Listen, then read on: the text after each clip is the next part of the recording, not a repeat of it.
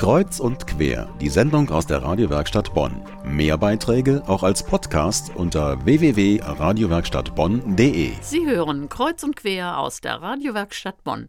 Vorhängeschlösser werden zu Liebesschlössern. Sie finden sich vor allem an Brückengeländern der zugehörige Schlüssel wurde ins Wasser geworfen.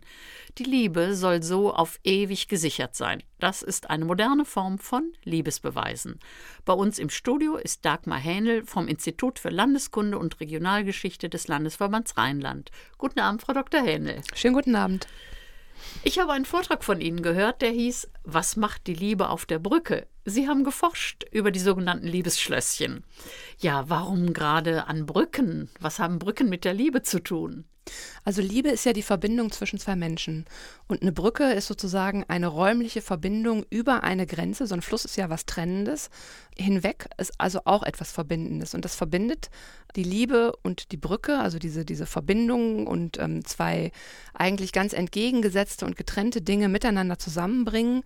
Und von daher ist so, ein, so, eine Brücke, das passt zur Symbolik des Liebesschlosses. Und deswegen wählt man besonders gerne diese Orte. Da ist es ja interessant zu hören, was denn Leute darüber denken, die vorbeikommen und die Schlösser sehen. Unsere Reporterin Sarah Fahadi war auf der Kennedy-Brücke und hat gefragt, was die Leute denn so von den Liebesschlössern halten. Ich finde das eine nette Idee, wobei ich jetzt nicht glaube, dass das die Liebe unbedingt festigt, aber das zeigt vielen Menschen, es gibt noch genug Liebende auf dieser Welt und die sich einfach freuen, ihre Liebe anderen auch zu zeigen. Ich finde das ziemlich cool. Leute sollen ruhig zeigen, wenn sie verliebt sind und äh, wenn das andere sehen und sich inspirieren lassen, ist doch prima.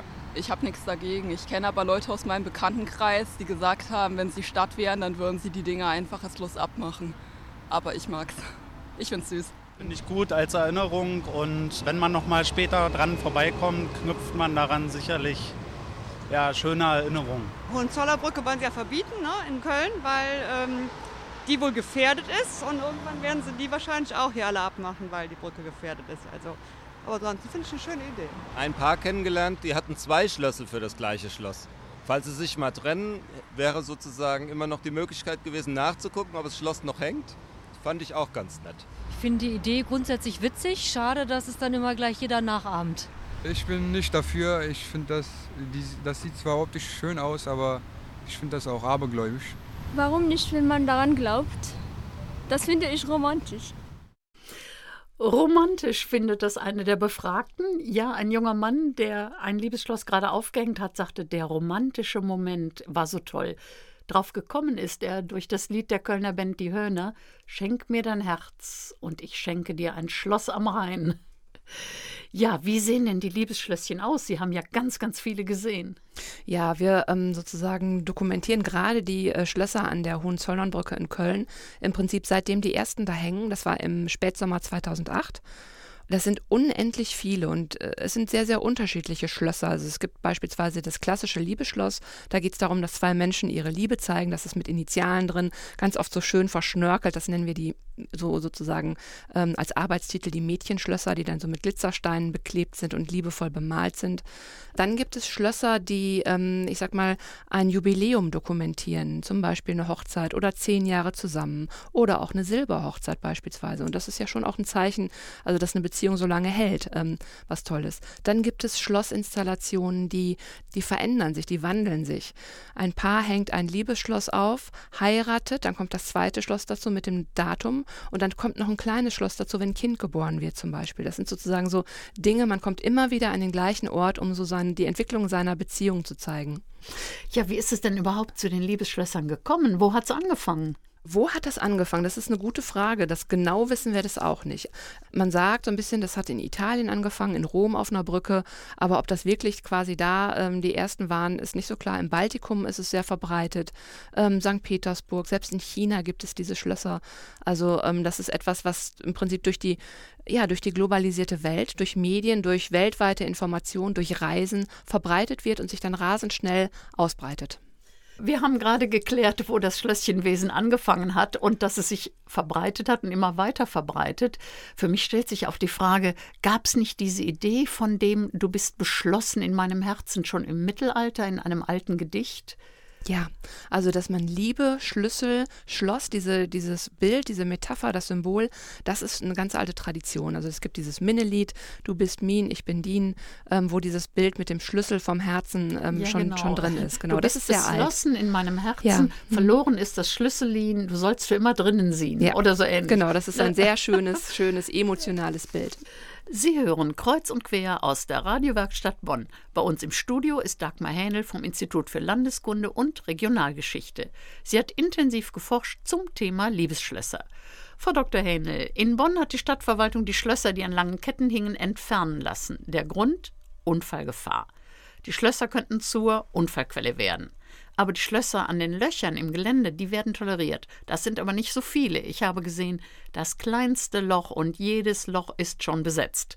Es werden inzwischen sogar große Schlösser aufgehängt, wo wieder kleine dran befestigt sind. Wie sehen Sie die weitere Entwicklung? Was haben wir zu erwarten? Ja, ich finde das sehr spannend, halt eben, wie Menschen mit diesem Raum umgehen und sich da sozusagen verankern.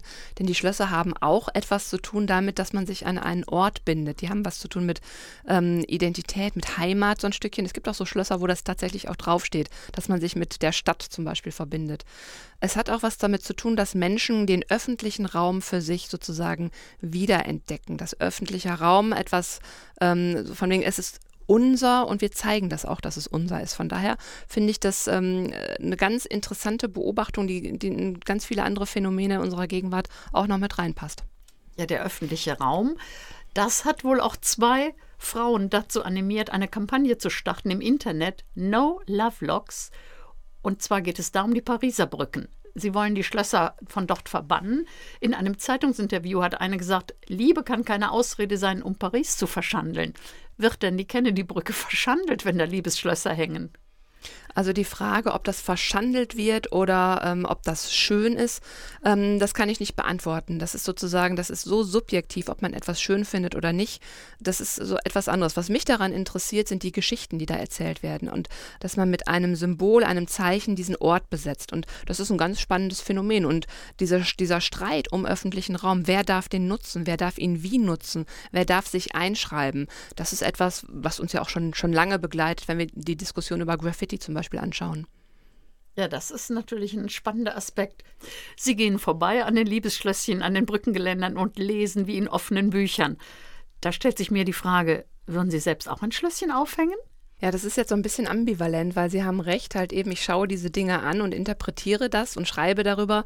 Und ich glaube, ähm, so die Vorstellung, dass vielleicht in zehn Jahren ein anderer Forscher vorbeigeht und meine Geschichte da sozusagen rausliest, die finde ich dann nicht so. Das muss ich nicht haben, glaube ich. Also wird von Ihnen keines zu finden sein. Ein Vorhängeschlösschen nicht an der Fahrradkette und nicht an der Kellertür, sondern als Liebesschwur mit versenktem Schlüssel. Darüber haben wir von Ihnen einiges erfahren können. Frau Dr. Händel, ich danke Ihnen für das Gespräch. Sehr gerne.